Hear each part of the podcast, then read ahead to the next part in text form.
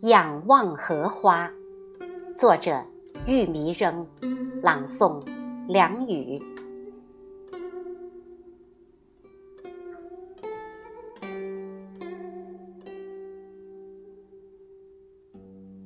荷花是要仰望的，尽管它并不含苞于我们的头顶，怒放于我们的眉睫。荷花生在池塘、湖河，远望是平视，近看是俯视。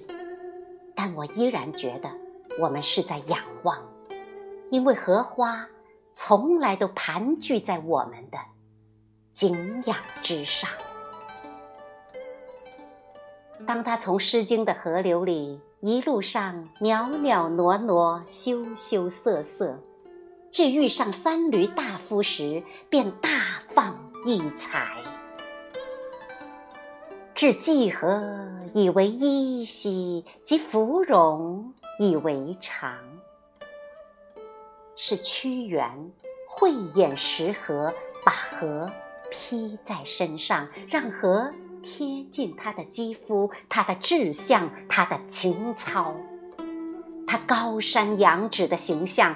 第一次将河高高举过世俗的目光，之后和便与诗人结缘，并且植根诗中。他在李白的诗中徜徉，在杜甫的诗中踌躇，在王维的诗中禅定，在李商隐的诗中啜泣。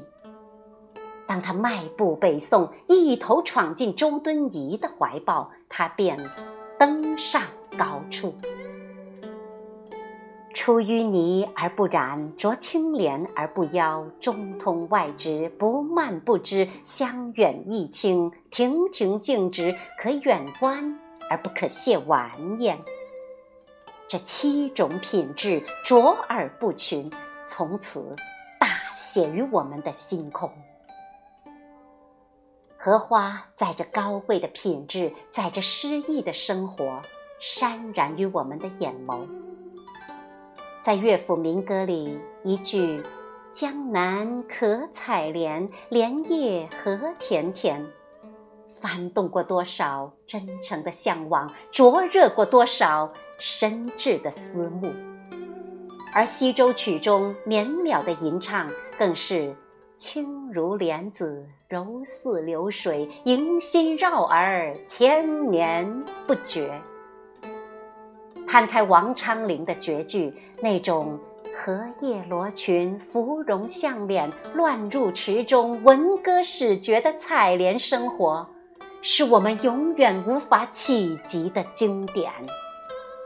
而周邦彦的“小楫轻舟，梦入芙蓉浦”的幽梦。我们只能神往了又神往。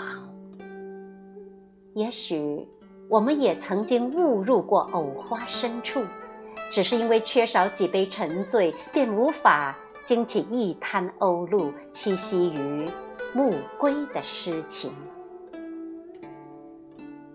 荷花无言，可它捧着清香的一语，将深碧的绿意送进我们的凝望。它将和风吹入你的幽室，荷香渗进你的心脾。它纯净的花色，一如处子的眼神，微云的呼吸，那种宁静与安详，让你不忍心有丝毫唐突。这一刻，你感觉荷塘是一个梦。悠悠清梦，只能被星光微照，被蛙声拉长，被突然而至的蝉歌提到杨柳的梢头。荷花行走在唐诗宋词中，唐诗宋词是高于我们目光的永恒风景。荷花开在明清水墨画里，悬挂于厅堂。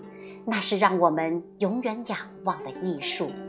荷花亭亭玉立在朱自清和余光中的散文中，他们的散文是激荡于我们心灵河床的波光艳影。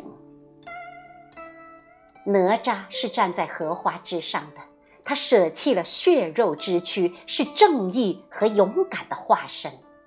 菩萨是站在荷花之上的，他普度众生，是我们的理想的寄托，而我们只能端坐在荷花下，用一生仰望。且慢慢将自己揉碎，揉进碧荷，揉进红莲，揉进埋没千年依旧能胚胎萌芽的莲子。仰望荷花，我们注定要与这个世界藕断丝连。